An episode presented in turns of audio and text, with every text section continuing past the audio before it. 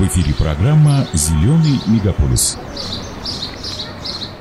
Всем привет, меня зовут Александр Файрузов, с вами подкаст э, «Зеленый мегаполис». Мы продолжаем цикл экологических э, передач, и сегодня у нас в гостях интересный гость Вячеслав Викторович Авдин, заведующий кафедрой экологии и химической технологии Южноуральского государственного университета, доктор химических наук, профессор. Добрый день. Добрый день. И рядом со мной мой коллега, э, независимый журналист Андрей Николаевич Трушников. Независимый от экологии журналист. Я бы не сказал, ты очень сильно погружен в экологию. У меня вот сразу вопрос, даже не вопрос, наверное, реплика. Вот по подсчетам специалистов, где-то к 2050 году э, на Земле будет проживать уже почти 10 миллиардов человек, 9,8, если я не ошибаюсь. И эти все 9,8 миллиардов будут очень сильно хотеть пить. Но они всегда хотят пить, но когда их миллиарды, они хотят пить больше. И считается, что именно вот к этому промежутку времени э, в мире, в стране, да, я думаю, в том числе и в городах э, наших, российских, уральских, э, будут возникать проблемы с дефицитом питьевой воды. Поэтому вот сегодня, как мне кажется, технология очистки этой воды выходит как бы на передовую. И я много достаточно читал по этой теме и э, поймал себя вот на таком местничковом патриотизме, потому что я очень часто сталкивался с исследованиями, какими-то исследованиями именно челябинских ученых. Действительно ли Челябинская школа очистки воды э, столь сильна? Ну, я не сказал бы, что она там прям сильно выделяется среди остальных. Просто, конечно, и у нас, и, скажем так, и у нас этому тоже уделяют большое внимание. А, вот вы оцениваете сейчас состояние водных резервов наших городов а, как? Грязные они, чистые они? Насколько мы а, более свободны от будущих проблем? Ну тут э, с двух сторон можно посмотреть. С одной стороны, конечно, у нас очень приличные запасы питьевой воды. С другой стороны, э, эти запасы требуют к себе внимания. Не секрет, что Шершневскому водохранилищу стали уделять внимание только не так давно, и, и внимание это еще недостаточное. Но сейчас, конечно, ведутся работы по рекультивации, по рекультивации реки Миас. То есть э, очень большой период времени нашим водным ресурсам не уделялось внимания со стороны властей вообще никакого. Вот. Последние только несколько лет это стало делаться, и слава богу, потому что ситуация уже была критической. То есть, с одной стороны, мы имеем достаточно приличный резерв, но с другой стороны, нам нужно делать э, много действий, совершать для того, чтобы этим резервом воспользоваться. Ведь резерв воды э, в нынешнее время отличается от того резерва, который был даже, ну, условно, сто лет назад, потому что развитие промышленности, определенные факторы в негативные, э, в том числе выбросы в реки, в озера, внесло. Что у нас по э, очистке, по современным технологиям с очисткой водой? Стало ли сложнее чистить ее? А, вы знаете, и да, и нет с одной стороны, да, если со столетним... Ну, во-первых, сто лет назад была другая ситуация. Много говорят о том, что там климат меняется, что человек на него воздействует, но э, это спорный вопрос на самом деле, насколько мы воздействуем. Но то, что климат меняется, это факт и то, что водных ресурсов, водные ресурсы, скажем так, сто лет назад были другие, это тоже факт. Давайте сравним не со 100-летней давностью, а, например, с 50-летней давностью. 50 лет назад, 60 лет назад где-то так, стали э, сооружать очные сооружения. И стали развиваться, собственно говоря, все водоочные технологии, которые мы используем до сих Это, пор. в принципе, и в мире или в России, в частности? А, это и в мире, и в России. А, но немножко вперед шла Европа, немножко с отставанием Россия и США. То есть это послевоенные годы? Получается. Да, послевоенные годы. Ну, Европа там это связано со скучностью, очень проблема большая и в водных ресурсах, а и в Америке, и в России проблемы такой большой никогда не было. Ну, по крайней мере, очень долго ее не было. Поэтому, ну, известные истории там в Америке, когда очень много водоемов, там Великие озера они испортили и потом долго чистили. Такая же ситуация была, собственно, у нас. Ну, даже если вот брать Челябинск, то э, я могу сейчас точную цифру неправильно сказать, но где-то это 70-е годы, когда, по сути дела, очные сооружения были пущены. Те, которыми мы сейчас пользуемся, о реконструкции которых сейчас говорят, что надо вот их модернизировать и так далее. Поэтому ситуация э, с очисткой воды, э, с одной стороны, сейчас лучше, но ситуация, скажем, если сравнивать с 70-летней давностью, ну да, тогда, наверное, запасы чистой воды были чуть побольше. Вот. Но я могу... Тут такой вот интересный, на мой взгляд, факт. На мой взгляд, если будет неинтересно, вы мне скажите, я, как сказать, не буду рассказывать. А 70-е годы, в конце 70-х, 80-е годы, в связи с развитием промышленности в Челябинске, Челябинского городского округа было резкое а, потребление, был резкий рост потребления водных ресурсов и, а, соответственно, и количество сбросных вод. И возникла необходимость в строительстве нового, новой очереди очных сооружений. И их даже начали строить. Но потом конец 80-х, 90-е, начало 2000-х – это рост стоимости питьевой воды, рост э, тарифов, э, соответственно, э, установка счетчиков. Первый – это предприятия, далее это стали ставить счетчики потребители. И сейчас очистные сооружения э, не то чтобы не хватает мощности, а даже не все а, ресурсы используются. Другое дело, что, конечно, реконструкция нужна, потому что те технологии, которые в ночных сооружениях применяются, они и так мягко То есть говоря, я правильно понимаю, что вот эти энергосберегающие технологии, назовем их так, они привели к тому, что мы начали меньше использовать воду? Да, существенно меньше. Прямо а в процентном меньше. соотношении насколько существенно меньше? Вот вы же Раза в полтора примерно. Ну, То есть целом, го- по город городу. по большому счету рос. Ну, как минимум оставался стабильным в своем населении, э, населении а воды стали А воды меньше. стали использовать меньше, меньше, меньше, потому что все стали ориентироваться на реальное водопотребление. Ну, вот, например, а, в 80-х, 90-х, в начале 90-х э, водопотребление промпредприятия рассчитывалось не по счетчику, а по времени и мощности работы насоса. То есть насос качает, допустим, там 200 кубов в час, и он работает в течение 4 часов. Он предприятие платило, соответственно, за 800 кубов. А потом стали ставить счетчик, потому что насос работает не все время. Насос то выключает, то он работает на большую мощность, то на меньшую. Ну, где-то раза в полтора, то есть 650 тысяч кубов в сутки не хватало конце 80-х. И сейчас, э, ну, это у меня может быть не, не совсем точные оценки, но это где-то 580-600 вполне справляется. Но я так понимаю, вот есть же так, э, так называемый эффект низ, низкой базы, да, то есть вот когда мы стартовали только с энергосберегающими технологиями, все пошло вниз. Угу. Мы сейчас уже дошли до вот этой базы, и теперь мы будем подниматься снова в потребление воды или все-таки дальше вниз? Нет, дальше еще можно, да, еще мы не достигли в э, потреблении, в экономии. Ну вот э, мы видим во многим, я не знаю, как сейчас вот ситуация в домохозяйствах, но еще лет 5-7 назад многие сопротивлялись против энергосберегающих лампочек, говорили, что это не то, что это э, там, что называется, от лукавого, вот я не буду это, это делать. И, и поставщики шли навстречу, значит, запретили 100-ваттные лампочки, стали 99-ваттные продавать.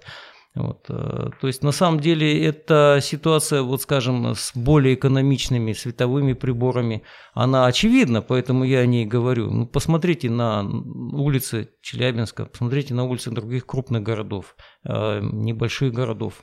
Далеко не везде стоят энергосберегающие осветительные приборы. То же самое и с водой, то же самое со всеми остальными ресурсами.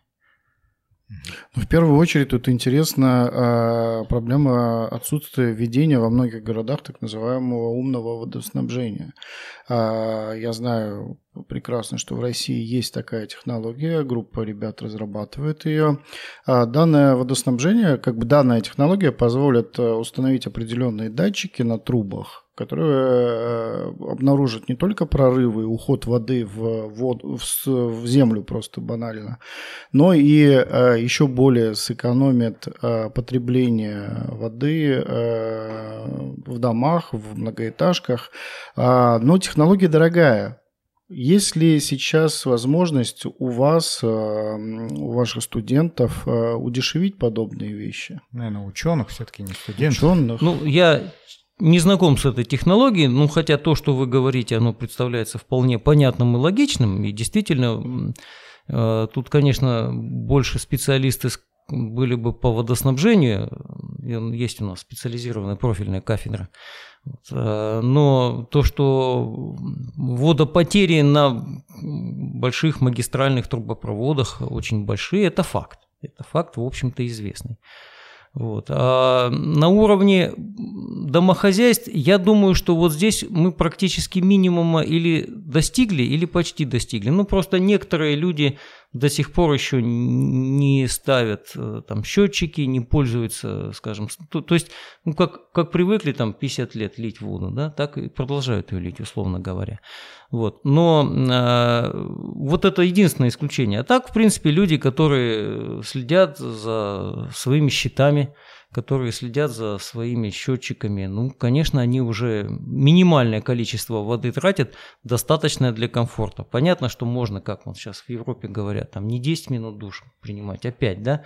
Но это уже будет не так комфортно. Я вот сегодня с утра как раз слышал в новостях, что отрабатывают технологию космическую, хотят применить, чтобы вообще Э, отказаться от воды при мытье человека. Но давайте не только о сбережении воды, а все-таки его очистке. Вы говорите, что э, вы не сильно большой специалист в водоснабжении, но я вот точно знаю, в чем, э, о чем вы знаете, потому что вот недавно прогремела новость, что в Челябинске Э, на базе одного из, одного из предприятий была э, запущена технология или собирается запу- запуститься технология инновационная по очистке воды фотокатализатором. Угу. И вроде бы эта технология позволяет чуть ли не фенол вылавливать из воды. Вот для промышленного города так, такого, как Челябинск, мне кажется, это вот прям прорывная-прорывная история. Ну да, это как раз то, чем я и занимаюсь, э, но это один из аспектов, то есть э, есть несколько подходов, которые позволяют извлечь вот такие загрязнения из воды, и одна из них, э, одна из этих методик – это как раз фотокатализ. Ну, сейчас у нас крупный проект научный, финансируемый Министерством образования – и там фотокатализ, э, электрохимические способы, что в конечном итоге через там условно 5 лет там окажется более эффективным, мы посмотрим. Мы и, и, и там, и, и здесь пытаемся отработать технологию. Но то, что это наиболее новые подходы, и это да. Давайте вот э, для обывателя, я вот сейчас обывательский взгляд на проблему. Есть некое предприятие, не будем называть какое, их много у нас. Ну, их много, да. И да? их на самом деле и, таких а, много. Много предприятий используют в своем производственном цикле воду. И э, часть этой воды, понятно, они а, не сильно и загрязняют, обратно, вероятно, отдают в природу, а часть загрязняется в процессе этого производства. А, вот вы а, берете некий, я так понимаю, химический процесс, запускаете, что Каким образом вы, во-первых, ну понятно, что вы вылавливаете вот эти вещи загрязнения. Дальше они куда? Ну, смотрите, во-первых, э, большая часть предприятий сейчас старается не сбрасывать. Это дорого.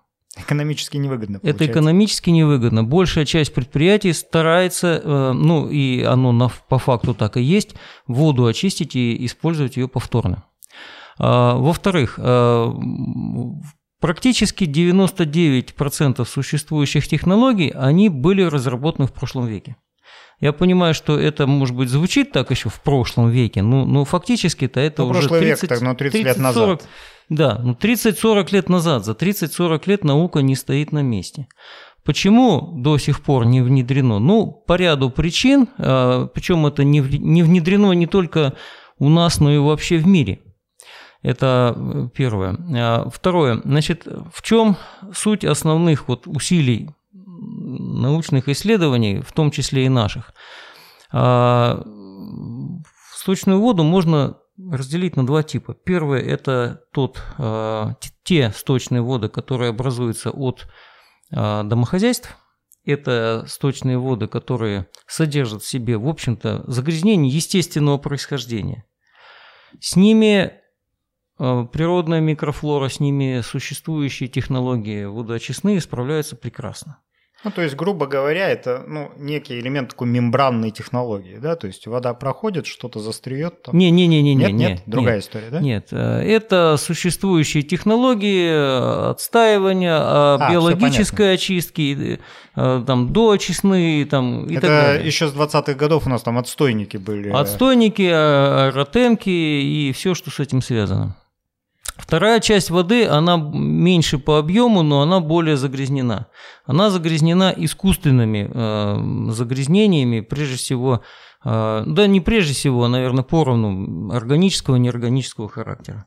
И вот тут как раз э, важны исследования научные, которые э, направлены на то, чтобы органические загрязнения э, удалить, причем удалить желательно полностью, то есть не то, что там их изъять, а их просто превратить в простые вещества, углекислый газ, воду, там, ну и так далее. Расщепить. Расщ... Ну, можно так сказать, да. А неорганические, вот тут, да, тут их поглощают, и дальше уже технологии переработки. Вот. А, насколько это важно для, скажем, простого человека, который не связан с производством и со сточными водами, ну, наверное, не сильно важно. То есть, ну, он не почувствует на себе. Почувствует на себе это те, кто э, связан с производством, те, кто работает, видит, что у них, значит, пахнет фенолом, грубо говоря, пахнет всякими неприятными веществами, и потом вдруг пахнуть станет меньше. Ну, они тоже жители города, и для ну них... Ну, да, но они на... Естественно, что, конечно, если там, допустим, предприятие и рядышком находятся жилые кварталы, то в этих жилых кварталах станет э, меньше неприятных запахов. Ну, я вот правильно понимаю, что если а, предприятие а, в процессе вот э, очистки поймет, что экономически целесообразно использовать э, вот эти загрязнения, которые они вытащили, снова в производственном процессе, они быстрее побегут в эту сторону. Ну, предприятия побегут, конечно, им это интересно, им это важно. Просто наша задача сейчас довести до такого уровня, чтобы предприятие смогло этим воспользоваться. Мы Если... близко к этому, а, ученые? Вы понимаете, тут бывает так, что мы близко, но еще 10 лет проходит до внедрения. А бывает так, что кажется, что вроде далековато, а 2-3 года уже внедрено. Поэтому я боюсь э, прогнозировать конкретный срок. Ну, в принципе, да. Если сравнивать, скажем, с ситуацией, которая была там 20-30 лет назад, то мы ну, практически на пороге. У меня вопрос только в один, а насколько вообще сейчас э, безопасно это выбросы предприятий. Мы все прекрасно знаем про существование города Карабаша и вот замечательного разноцветного озера там.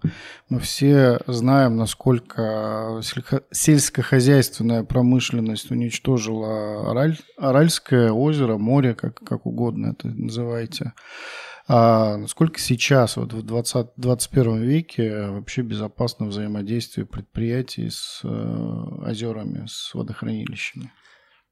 Э, ну, предприятия, в принципе, сейчас э, могут скажем так, могут практически безопасно взаимодействовать с водоемами.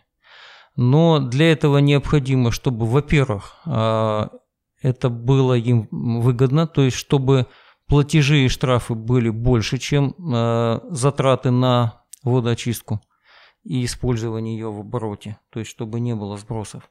Ну и во-вторых, э, тут хорошо вспомнить а, нашего классика по поводу произведения «Собачье сердце», забыл фамилию. Булгаков. Булгаков, да, помню, что э, один из наших классиков. Вот, э, где он в лице Филиппа Филипповича, значит, э, говорил о том, что разруха там, где не убирают, если, говорит, мы сейчас начнем, значит, в туалете там мимо унитаза ходить, то у нас тоже начнется разруха.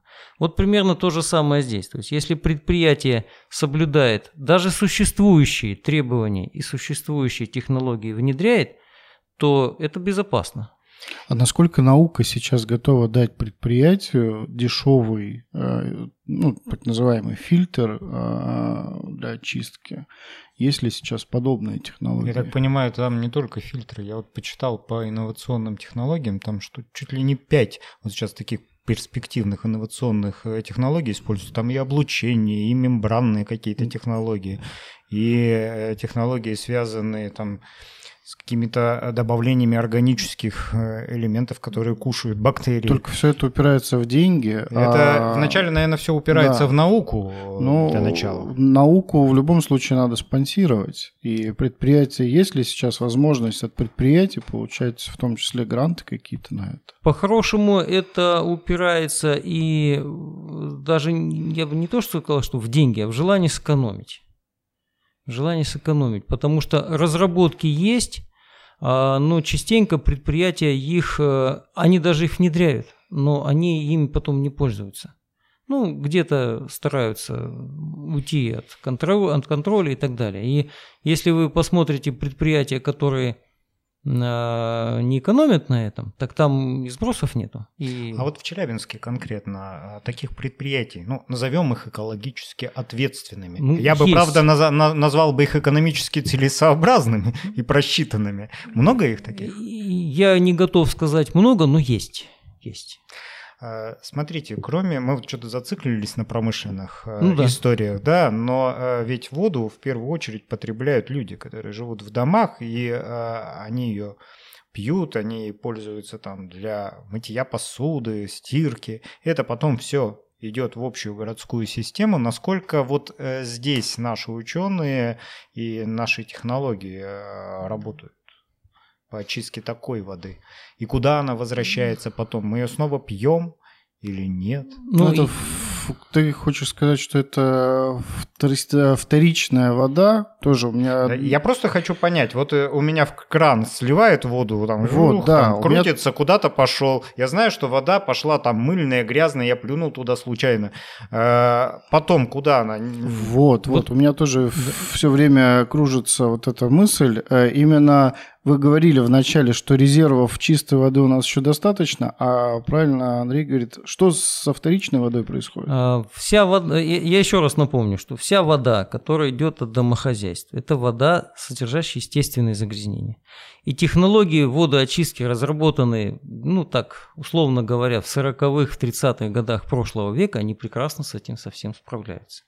То есть вся вот эта вода, поступают ночные сооружения канализации. Там она проходит механическую очистку, биологическую очистку, там, системы до очистки. И, в принципе, если нет никаких нарушений, если нет никаких там залповых выбросов от предприятия, то, в общем-то, она в достаточной степени очищенная, сбрасывается в водоем. А вот эти системы, которые у нас сейчас собираются очистные модернизировать, и там серьезные деньги туда вкладывают, э, вы же наверняка изучали этот вопрос, насколько они улучшат ситуацию и в какой плане они ее улучшат? Они улучшат в том плане, что э, не будет, э, скажем, ну, каких-то неожиданностей при очистки воды городской. Вот к таким неожиданностям относятся там резкие там появления. Ну, ну я вот уже говорил, что сбросы с предприятий. Произошла авария какая-то. Э, сброс предприятия, э, скажем, повлиял на очистку. А на биологическую очистку вот в тех сооружениях, которые сейчас применяются, влияет очень много факторов. Климат, дожди.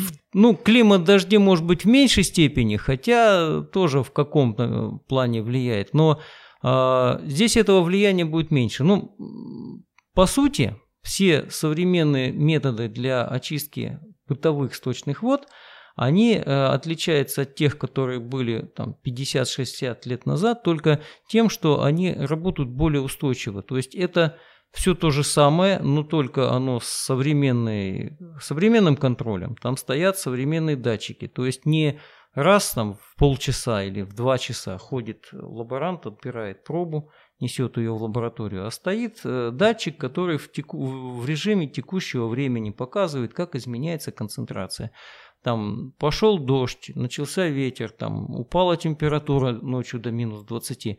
Это все не оказывает такого влияния, как сейчас на процесс. И вот, эти, вот эта модернизация, которая планируется, она как раз вот, ну, даст возможность Челябинску сделать шаг на новый уровень в этом вопросе. Правильно я понимаю? Ну, наверное, да. Я думаю, что да. Э, там же еще вопрос запаха. Угу. Он у нас тоже уйдет, да, получается? Я не знаком со всем проектом, но судя по тому, что я читал в прессе, да. То есть современные очные сооружения, они работают без запаха. Ну, тут нужно добавить, что действительно была поставлена задача в первую очередь э, убрать эту дикую ну, я думаю, Но ну, это, я думаю, задача именно для э, нас с тобой, людей, э, обывателей. Ну, по крайней а мере, для профессионалов там, наверное, более глубокие задачи стоят. А вот эти все запахи, они как раз появляются из-за того, что, ну, допустим, эти иловые площадки, то есть осадок, который выделяется, который из воды извлекается, он а, не современными методами обрабатывается вот сейчас. Ну, сейчас-то все-таки уже не, не такая плохая ситуация, ну, еще, допустим, 10 лет назад. А на иловых площадках. Этот осадок после даже биологической очистки, он все равно содержит э, вещества, выделяющие дурно пахнущие газы. Поэтому лежат эти иловые площадки, и с них, естественно, идет запах неприятный. Но э, плюс, если вы бывали на ночных сооружениях, ну, сейчас сложно туда попасть, сейчас это охраняемый объект, а еще, скажем, лет 10-15 назад туда можно было, ну, по крайней мере, журналистам спокойно договориться и съездить. Я студентов туда возил без проблем вот, то даже в том виде, то есть просто вот вода, от нее шел достаточно неприятный запах. Вот. И это все связано с тем, что сооружения открытые, вот существующие сооружения, они открытые. То есть э, процесс это идут, но если это сделать в закрытых сооружениях, если сделать это с современной а, электроникой, с современными датчиками, современными системами контроля, конечно, это будет и без запаха, и э, более а, предсказуемо, и более качественно. Давайте вот помечтаем. Я понимаю, что э, мы сейчас находимся в этой точке, когда Челябинск уже начал совершать определенные шаги в очистке воды, когда у нас э, вода вторично заходит. Но помечтаем э, с точки зрения обывателя, который смотрит там на реку Миас и думает, а когда же она будет чистая. Способны ли современные технологии или там технологии чуть ближайшего будущего уже почистить э, вот масштабные водоемы, да, то есть особенно такие нестабильные, как река, которые бегут куда-то. Ну, река как раз более-менее стабильный водоем. А водоемы будут чистые тогда, когда в них не будет сбрасываться плохо очищенные воды. А если это произойдет в Челябинске, это будет уже большой шаг вперед. Ну, там же есть какие-то это... наслоения, там илы, они годами там сталкивались. Да, безусловно. Второй шаг – это очистка самого водоема. Ну, кстати, вот в черте города сейчас как раз это и делается. А это вот, вот эти комбайны, которые ну, в, то, по воде. В, том, в том числе, да, но это не весь проект. Э, я не знаю, когда он будет запущен, но там есть э, проект более масштабной э, очистки непосредственно самого водоема. А второй шаг – это модернизация очных сооружений всех остальных городов, потому что то, что сбрасывает Челябинск, идет дальше вниз по течению, а то, что попадает э, в наши водоемы, то, то, то, что к Челябинску приходит, это же после Миаса, да, после так. Златоуста. То есть да еще. А, то, то есть э, в данном случае мы можем говорить о некой необходимости в кооперации городов, экологической кооперации. Ну, то есть совершенствование всей системы водоочистных э, сооружений. А вот я э, в свое время наблюдал красивые картинки. Э, французский, по-моему, городок какой-то небольшой, речка бежит по центру. Так они вот там с периодичностью там лет в 20 э, берут, перекрывают эту речку, все, вода, водичка уходит, и они там всем народом выходят, велосипеды поднимают, утопленные машины и так далее. А вот такая технология, она вообще насколько сложная и насколько она полезная для территории для городов. Хотели ли бы вы, чтобы в Челябинске она была применена? Ну так у нас сейчас, по-моему, МИАС как раз так и чистят. Находят всякие самовары там и так далее. Ну воду-то они не перекрывают. 19 века. Не, ну воду перекрывать или не перекрывать, это, понимаете, это не для... Это, наверное, для совсем маленькой речки, для маленького населенного пункта. У нас, если перекрыть воду, это будет шершни 2. Понимаете? То есть, э, ну, в принципе, да, это делают, чистят, и, и у нас сейчас это стали делать, и э, я не, не совсем, наверное, понял, в чем вопрос. Нет, вопрос, наверное, в том, что здесь к очистке реки, э, она становится историей общегородской, общечеловеческой. И, наверное, это больше все-таки пиар, чем технология, потому что когда реку перекрывают, когда э, вдруг люди, горожане видят, что они туда накидали там за последние 20 лет, ему, может быть, меньше хочется туда забрасывать и велосипеды, и автомобили, или еще какие-то вещи. Ну да, с этой точки зрения я с вами согласен. Это, как сказала одна моя бывшая аспирантка, защитившаяся давно уже, э, что ночные сооружения канализации хотя бы в целях воспитательных надо сводить каждого. Ну, мне кажется, что от э, условного велосипеда, выброшенного, особое загрязнение как раз-таки МИАС э, не испытывает. Ну, да, есть э, бытовой мусор, который там оказывается, но если говорить про то, что было там 50 лет назад, и мы на фотографиях видим, что челябинцы купаются в МИАСе, то... Я не соглашусь, уже... что не испытывает. Да, может быть, с точки зрения там химии, а, действительно, велосипед там, может, воду и не заражает. Но здесь же вопрос в другом. А, не загрязняет, извиняюсь. А, вопрос в другом. Если человек а, считает нормальным бросить велосипед в воду, он нормальным считает туда бросать все, что угодно. И когда этот человек потом приходит на производство работать, и не дай бог еще становится топ-менеджером каким-то, для него становится нормальным в эту воду скидывать уже загрязненные там всякими фенолами вещества. Ну, Я сейчас, ну да, да. Сейчас велосипед в реку может скинуть только топ-менеджера. Топ-менеджеров у нас не так много, слава богу. Я думаю, надо нам немножко уже подходить к концу. У меня есть э, бытовой вопрос, уж простите за это.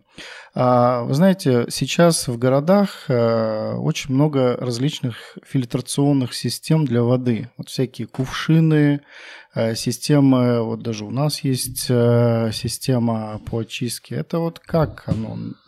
Оно помогает очистить воду на бытовом уровне? Тут зависит от того, э, в каком доме вы живете и в каком районе.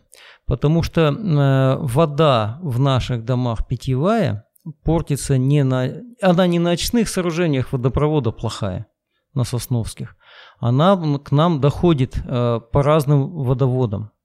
Ну, например, если вы живете в пятиэтажке где-нибудь далеко, там, в старом районе, то у вас, конечно, вода будет плоховатая бежать, мягко говоря. Ну, есть, трубы да. старые. В основном, причем, портят воду даже не э, большие трубопроводы, а в основном это домашняя, разводка да. домашняя, да. То есть вот э, по дому вода расходится по маленьким трубочкам. Эти трубы э, достаточно старые, и особенно если это лето, да, и даже зимой же все равно отопление, это все нагревается, естественно, идут процессы развития микрофлоры внутри труб. То есть, когда вода движется, микрофлора там не развивается. А вот когда э, она не движется, днем же водопотребление близко к нулю, Соответственно, вода застаивается, начинается развитие вот этих вот микроорганизмов. Это все приводит к тому, что вода начинает э, насыщаться продуктами их жизнедеятельности, что существенно меняет их и вкус,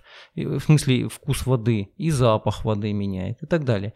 Поэтому больше даже сказывается на том, новый дом и какая там разводка. Если это новый дом и там пластиковые трубы, то ну практически можно считать, что вода у вас будет бежать чисто из крана и так.